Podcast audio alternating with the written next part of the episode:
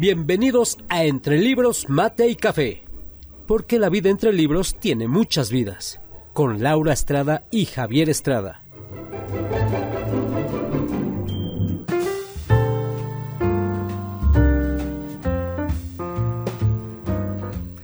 Hola, ¿qué tal? ¿Cómo están? Bienvenidos nuevamente a Entre Libros, Mate y Café.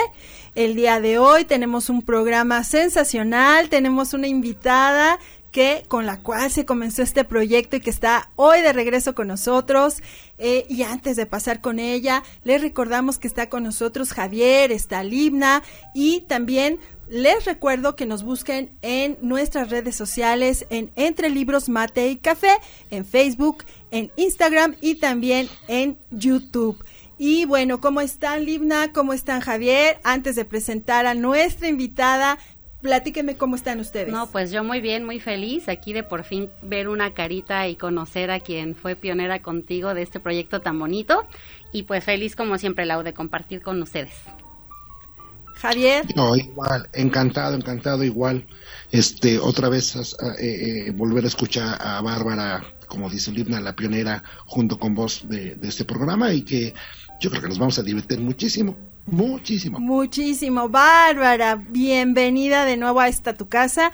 Cuéntanos cómo estás, cómo te ha ido, a la gente que a lo mejor hace tiempo que no te escucha, platícanos así brevemente de ti.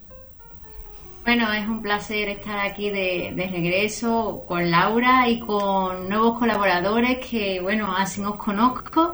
Y sí, bueno, eh, los primeros episodios de Entre Libros, Mate y Café, eh, yo participé en ellos tuve que bajarme temporalmente por otros asuntos, pero aquí soy nuevamente invitada y todo un honor y todo un placer. Pues eh, yo tengo mi proyecto de mil y un libros y en el que también hago eh, un programa de, de, radio en el que entrevisto a escritores, editores, libreros. Entonces somos como que programas hermanos prácticamente.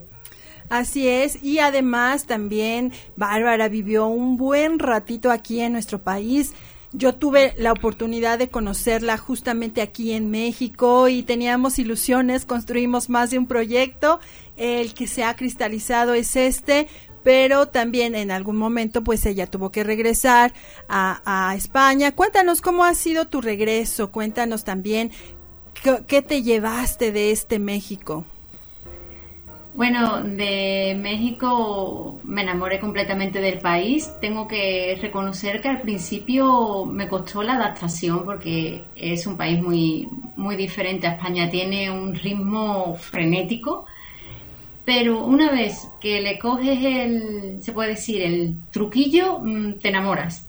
Entonces, pues aquí estoy de vuelta en España, pero pensando en México eh, pensando que dentro de nada está el pozole, los chiles en nogada, el pan de muerto. Entonces, ahora os viene unas fechas que la verdad extraño muchísimo. Entonces, me llevé de México mucho aprendizaje y sobre todo considero que me conocí mucho a mí misma, porque no es lo mismo estar en tu país, arropada con tu familia, a estar en un país, en otro continente completamente sola.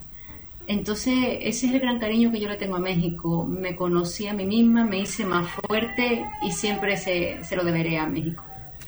Ok, y bueno, regresaste con todo, porque ahora tienes un programa ahí en, en el radio. Cuéntanos un poquito de este programa. Pues sí, eh, es un programa, se llama Mil y un Libros, y pues empezó precisamente estando en México, no el programa, sino la idea, el proyecto. Recuerdo yo que estaba, yo me dedicaba allí a ser, yo era subdirectora de una casa hogar de niñas y tenía que presentar proyectos a diferentes convocatorias para conseguir recursos. Y un día estaba yo pensando, dándole vuelta, digo, pues yo quiero hacer también como algo mío. Y a través de un libro que me enamoró, que precisamente va a salir hoy en el programa, dije, oye, ¿por qué no empiezo con una página de Facebook relacionada pues con los libros, la literatura. Y así fue creciendo, fue creciendo hasta que lo cristalicé en, pues, en el programa de radio. Y bueno, más ideas que traigo ahí a ver si aterrizan, pero sí, así empezó todo de hecho. Y, y ahora pues, como he comentado, entrevisto no solo a escritores, también a libreros. Eh, tuve la oportunidad de, entrevistar a librerías muy reconocidas de, México y también algunos escritores de allí.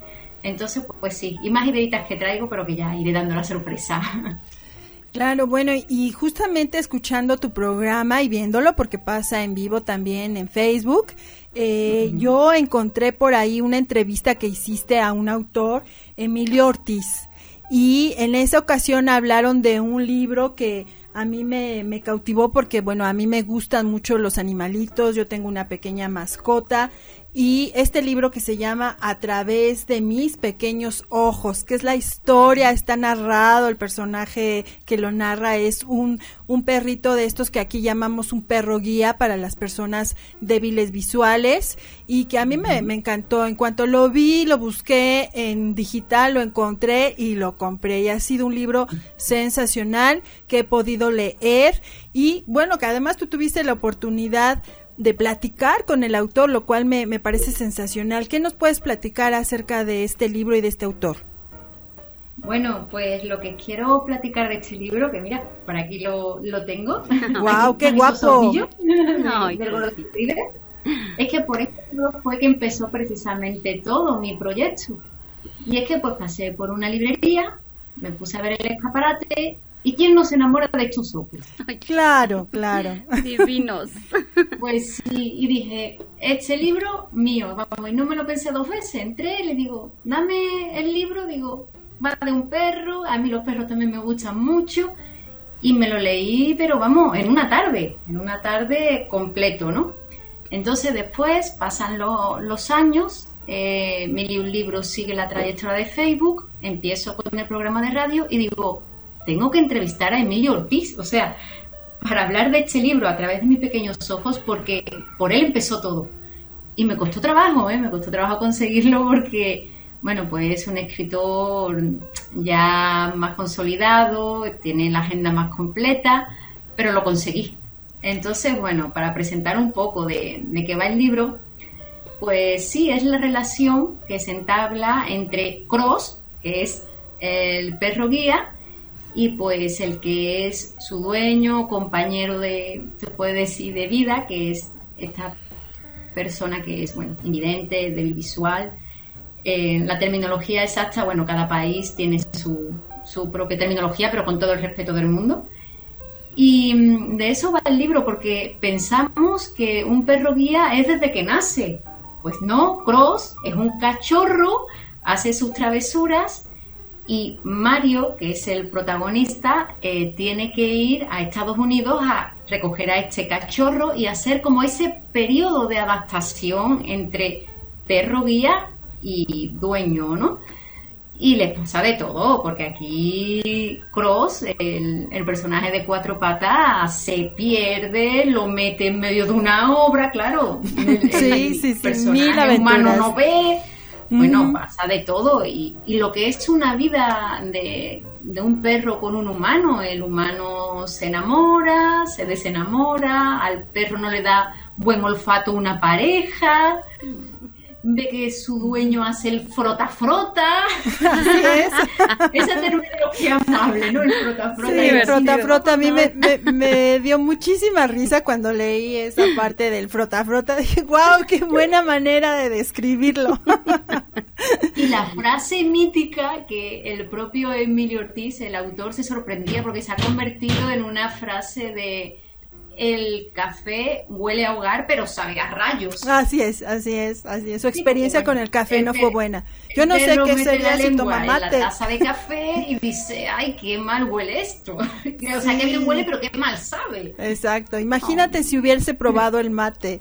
Pero bueno, eh, Livna, ¿tú qué nos puedes contar? ¿Qué te parecen estas historias de, de, de literatura y nuestros queridos animalitos? No, pues todavía no he tenido el gusto de leer el libro, pero ya de escuchar de de verdad suena muy divertido, me, ya me dieron muchas ganas de leerlo y es increíble, siempre he pensado, la verdad es que, bueno, yo tengo gatos, pero amo a los perros, también amo muchísimo a los perros y a veces los observo y yo pienso, ¿tendrán pensamientos o, o cuando se quedan observándote qué pasará por su cabecita? O sea, y pensar, o sea, que sea un perrito el que supuestamente lo narra, me parece encantador. La verdad es que aparte de todo, pues bueno, yo creo y creo que no soy la única que lo piensa que esos seres son como angelitos con sin alas, ¿no? Con patitas, con cuatro patas y, representan algo sumamente importante en la vida, yo creo que de cualquiera de nosotros, ¿no? Cuando tenemos la fortuna de, tenerlos cerca. Yo así los Es, así es.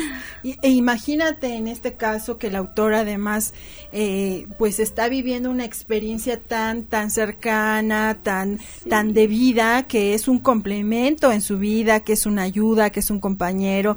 Entonces, eso creo que enriquece muchísimo más las letras, ¿no, Javier? Sí, es correcto. Adorable los, las mascotas, los perros.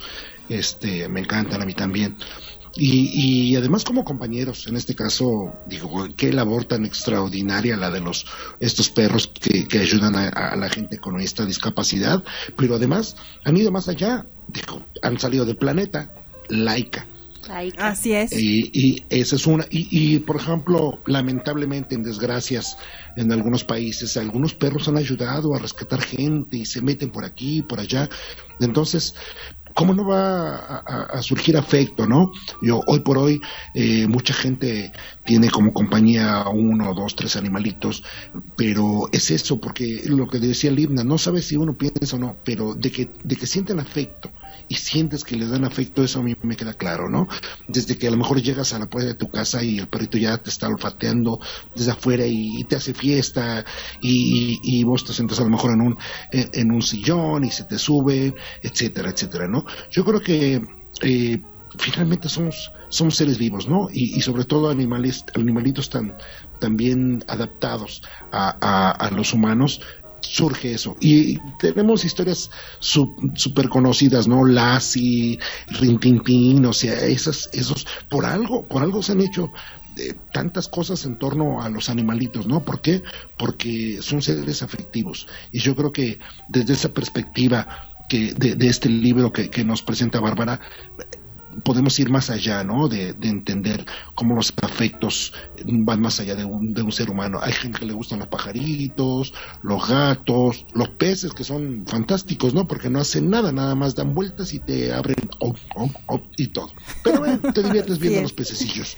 Bueno, y otros animalitos, recordemos Platero y yo, o recordemos eh, los gatos que tanto acompañaron siempre a Julio Cortázar, eh, en fin, Obvio, y cuando estableces esta relación tan afectiva con tus mascotas y tienen aparte se tiene la habilidad para escribir y para plasmar estas experiencias, pues bueno, el resultado son libros como estos, ¿no, Bárbara?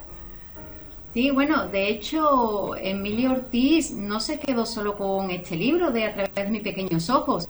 Ya sacó varios libros siempre enfocados en lo que a los perros se refiere, por ejemplo. Ah, Después sacó eh, La vida con un perro es más feliz.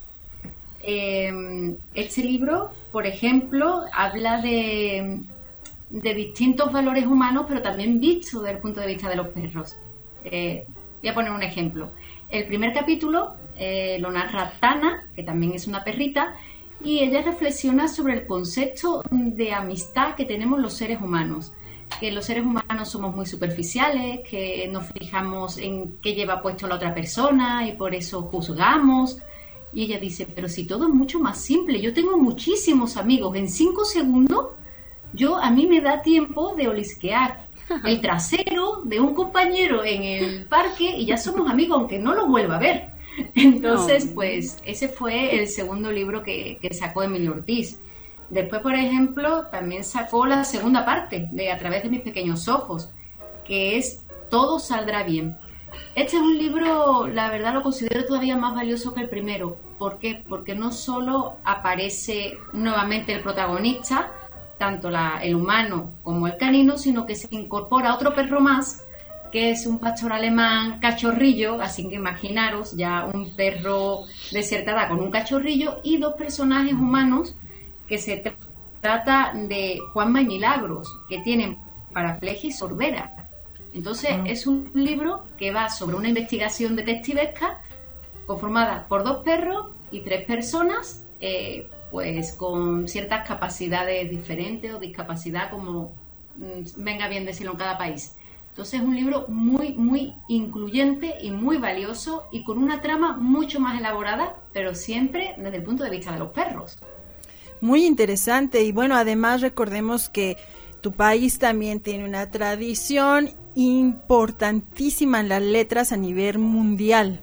Eh, desde, desde luego que desde Cervantes hasta autores mucho más recientes que están haciendo cosas muy importantes. Yo me confieso seguidora de algunos escritores de tu país y que la verdad hacen cosas muy muy interesantes. Pérez Reverte a mí me, gusta muchísimo, eh, Marías también me encanta, en fin, son muchísimos, la tradición es larguísima. Cuéntame, Bárbara, cuéntanos ¿Cómo ha ido tu experiencia con todos estos escritores que tú estás entrevistando, contactando allá en España, que estás como que retomando todo en tu programa toda esta em, literatura y todos estos escritores de tu país? Pues fíjate que obviamente me encantaría entrevistar a, a los escritores que ha nombrado, obviamente Cervantes, pues ya está un poco complicado. Un poco complicado. Necesitarías ayuda por ahí, una medium. Con una medium o la Ouija, pues con eso. Quizá, quizá Sí. Pero está siendo muy interesante porque, claro, me estoy poniendo al día del panorama literario actual que hay en España, que estaba un poco desconectada. Y me he dado cuenta que el gran impulso que están tomando últimamente las autoras, es decir, las mujeres escritoras, y sobre todo eh, narran lo cotidiano. Eh, antes eh, los grandes bestsellers tenían que pasar las mil cosas en el libro, ¿no? De haber estado en una guerra, haber luchado contra alguna injusticia, porque si no parece que el libro era algo aburrido. Y no, a día de hoy se están cogiendo pequeños elementos muy, muy cotidianos y de eso se hace un libro. Y eso yo lo considero muy valioso porque conecta más con lo que es el lector, porque obviamente mm, yo a lo mejor pues no voy a descubrir un medicamento que salve el mundo, eso está muy alejado de mi realidad, pero sí puedo conectar con una protagonista que va al supermercado y en el supermercado pasa algo, porque pues todos vamos al supermercado. Entonces me he dado cuenta que eso es el panorama literario actual en, cuanto a las autoras españolas. Mm, se está manejando mucho ese como ese, esa corriente literaria. Entonces esto me está sirviendo para descubrir qué se cuece ahora en España. Claro, yo también he podido ver que hay muchas mujeres eh, también en la poesía. Eh, como que un tiempo nos la mujer se retiró de, de, la poesía, pero hoy se está retomando y, como bien lo dices, de esta manera tan sencilla, tan cotidiana, tan mostrar lo que somos desde la vulnerabilidad hasta la fortaleza de la mujer. Eh, en España, claro que encontramos grandes autoras. Javier, de hecho, eh, también creo que, que tiene ahí algunas eh, preferencias sobre algunas autoras españolas, ¿cierto, Javier? Sí, ahorita que mencionaba Bárbara toda esta nueva tendencia, me gusta mucho, por ejemplo, Leticia Dolera. Hay un libro que, que se llama Morder, Morder la manzana, es un libro fuerte, eh, impulsivo y, me encanta porque a, viva voz y ya sin, sin tantas eh, pesquisas de, represión, eh, este movimiento feminista que sigue, que sigue creciendo en, la España actual y en el mundo. Específicamente, me parece que Leticia Dolera, a mí, a mí me gusta mucho ese libro, es muy interesante. Hay otra mujer que, que me gusta mucho, Julia Navarro. Julia Navarro este, sigue retomando estas. Me gusta ella porque todavía tiene todas estas cosas detectivescas, ¿no? La, la Hermandad de la Sábana Santa es fantástico, ¿no? Es eh, esta serie, eh, bueno, este libro muy policiaco, metido con la, con la religión, etcétera, etcétera. Me gusta mucho. sacar un nuevo libro, Julia Navarro, así que ya te quiero ver la librería leyéndote el nuevo, ¿eh? ¿Cuál es? Porque, me, mira, yo he leído La Hermandad de la Sábana Santa, Dime quién soy, y el otro... Y para ya. Tú no matarás. Esos son muy buenos libros. a mí me parece que Julia, Julia Navarro, dijo, con respeto a todas las demás, me, gusta mucho, mucho, mucho. Me, gusta mucho esa narrativa. Ah, ¿sabes quién es muy buena? Almudena, Almudena Grandes. Uy, esa mujer escribe muy, muy bien. Y porque además, fíjate, son, son gente que, que tiene ya unas preparaciones académicas muy altas. Ya, ya no solamente es aquella poeta que toda la vida se dedicó a la literatura o que, o el esposo, etcétera. No, ahora son escritoras, cinematógrafas, productoras. El, el, la capacidad eh, intelectual es muy grande y, por lo tanto nos pueden ofrecer eh, lecturas y, pasajes fantásticos. esas son las que las que me gustan, me gustan, me gustan. De hecho, incluso también gustan autoras importantes, ¿eh? o sea, la verdad, bastante destacable. y de hecho, Leticia Dolera también, si no recuerdo mal, también es actriz, ¿no? Sí, es actriz, es actriz. Sí, hizo algunas películas como de cine pseudogore, creo que Rec, algún, alguna película de Rec, no sé si la 3, aparece ella, creo. No me, no me recuerdo, pero sí, sí, sí sé que este es... Y además está muy metida efectivamente en la cosa del cine, las artes visuales, ese rollo, pero yo creo que esa, eh, a lo mejor, no sé hasta qué, qué, punto le, ayuda mucho a manejar esto y además toda esta gente, ¿no? De ah, Maruja Torres. Maruja Torres es muy buena con... ¿Cómo en el cielo. Ah, este es, un, es fantástico ese libro, es tierno, es, encuentras muchas cosas. Yo creo que la tendencia, eh, hablando ya solamente de mujeres, este, viene muy bien, como que se despertar, porque además todas ellas han ganado premios en todos lados, en España, y se han traducido, entonces quiere decir que eh, la la percepción de la literatura en las en las chicas españolas trae un, trae un empuje muy fuerte. Yo yo veo cuidado hombres, porque ahí vienen las chicas. Bueno, y en la teología también, ¿eh? mucho de lo que se está haciendo en la teología de género está partiendo de grandes teólogas y de está saliendo de la Universidad de Salamanca y todo esto. Entonces, también ahí van en la puntilla. Y bueno, no sé, Limna, tú qué, qué, qué experiencia has tenido con las letras españolas. No, pues estoy escuchándolo así honestamente, con pena de decir que no, no, bueno, el Quijote obviamente, ¿verdad? Pero pues de todo lo actual que están hablando yo desconozco. Eh, sin embargo, lo que mencionaba Bárbara me, gustó mucho porque hace algunos programas creo que mencionábamos lo bonito que es justamente eh, leer un libro que hable de lo cotidiano, de lo que te hace identificarte, así de te enganchas con no, no siempre con el personaje principal, pero con algún personaje, ¿no? De lo que estés leyendo. Y eso yo creo que hace que tu lectura sea mucho más vivencial, que se te quede muchísimo más eh, el contenido, ¿no? Porque ya lo estás ligando como con algo más personal, más cotidiano. Y a mí me encanta eso porque aparte creo que acerca a personas que en lo personal yo me considero de ese tipo de lector de lectora, este, personas que a lo mejor no buscamos letras tan complicadas, ¿no? Que a lo mejor no, bueno, yo sigo batallando y lo confieso con vergüenza, este, con Rayuela, porque todavía no lo termino. ¿Cómo crees? Muy bien, Así que Javier, necesito ahí unos tips, pero, o sea, a veces eh, eh, hay lecturas que se hacen tan ligeras que, como tú dices, eh, Bárbara, terminas el libro en una tarde, y hasta y te queda la sensación de quiero más, ¿no? Porque pues, pues es como algo que, que se, sea fácil de digerir. Entonces voy a tomar recomendación de algunas de las autoras que están mencionando eh, para poder tener un poquito más de conocimiento en letras españolas, porque el día de hoy no tengo mucha experiencia. Tu, acercamiento es más desde los vinos. Así, ah, no, sí, los vinos y el, ahí sí, la, Rioja. qué hermoso que, que, además toman, ya tienen muchos temas. Por ejemplo, hay un libro, ¿cómo se llama esta mujer?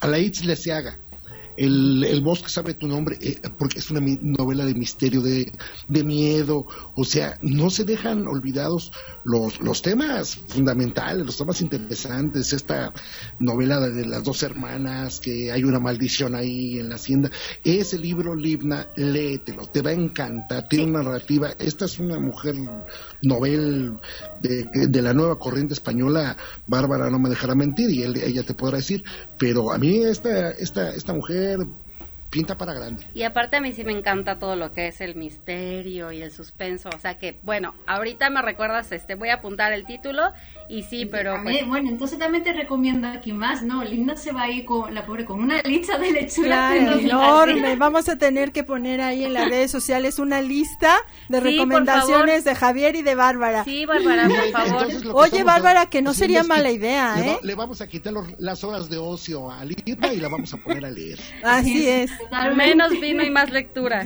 Sí, sí, sí. por ejemplo, está eh, Dolores Redondo con la trilogía, bueno, ya son cuatro, pero del Bazán, también Misterio, ah, una inspectora que tiene ahí, sí, aparte está también la película, creo, en, en una televisión digital o algo así, y es una inspectora que va a resolver un caso, pero bueno, que al mismo tiempo tiene que resolver un conflicto que trae ella de su pasado, pero sí, también todo muy, muy oscuro, con un poquito de...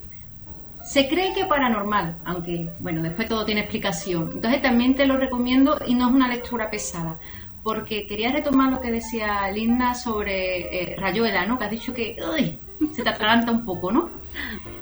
Pues oye, se dice sin vergüenza, es que hay personas que, y es algo que me da un poco de, de rabia, que cuando no son capaces de leerse un libro que está considerado como casi obligatorio haberlo leído, dicen, ay, es que no he sido capaz.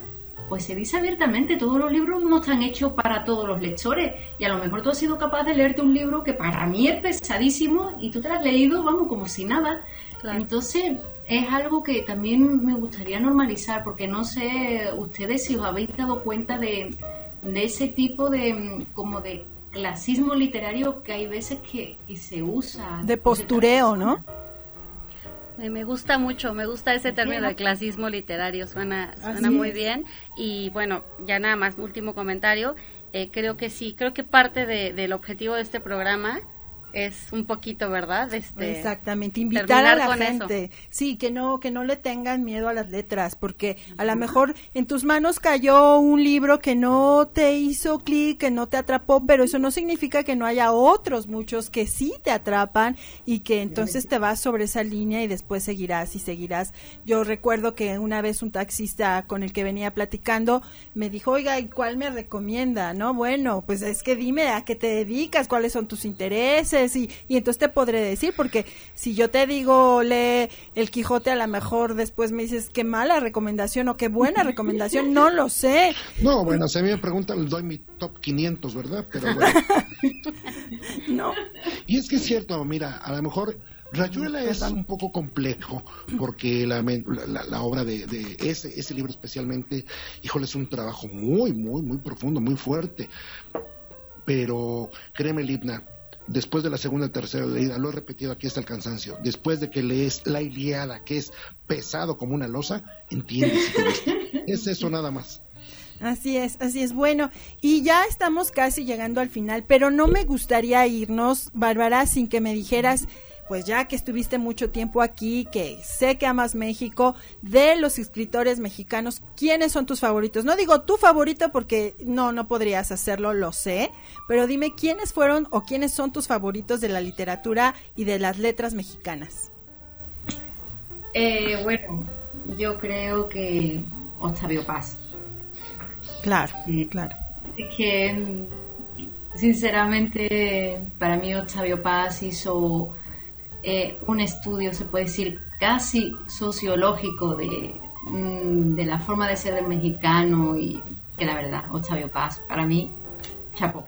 Bueno, casi nada, casi nada.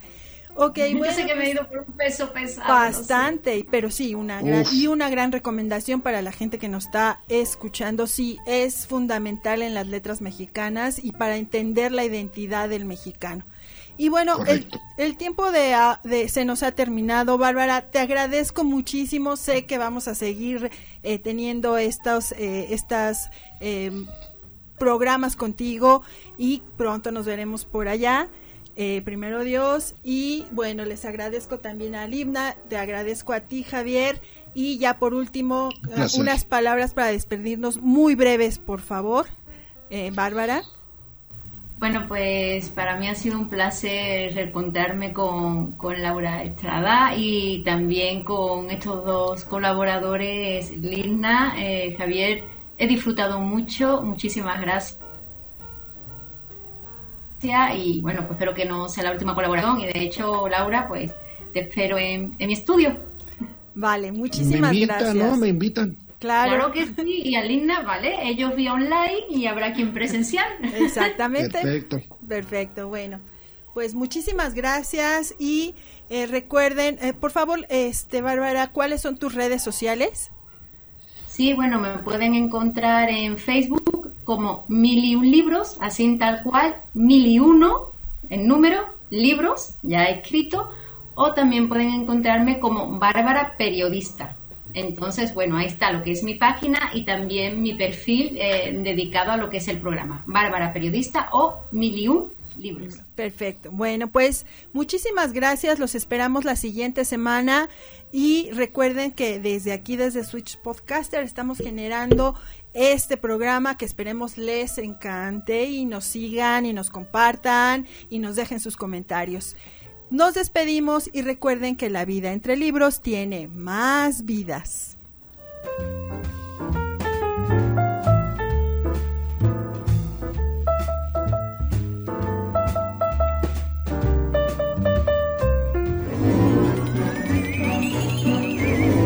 Esto fue Entre Libros, Mate y Café, con Laura Estrada y Javier Estrada. Gracias por estar con nosotros. Hasta la próxima.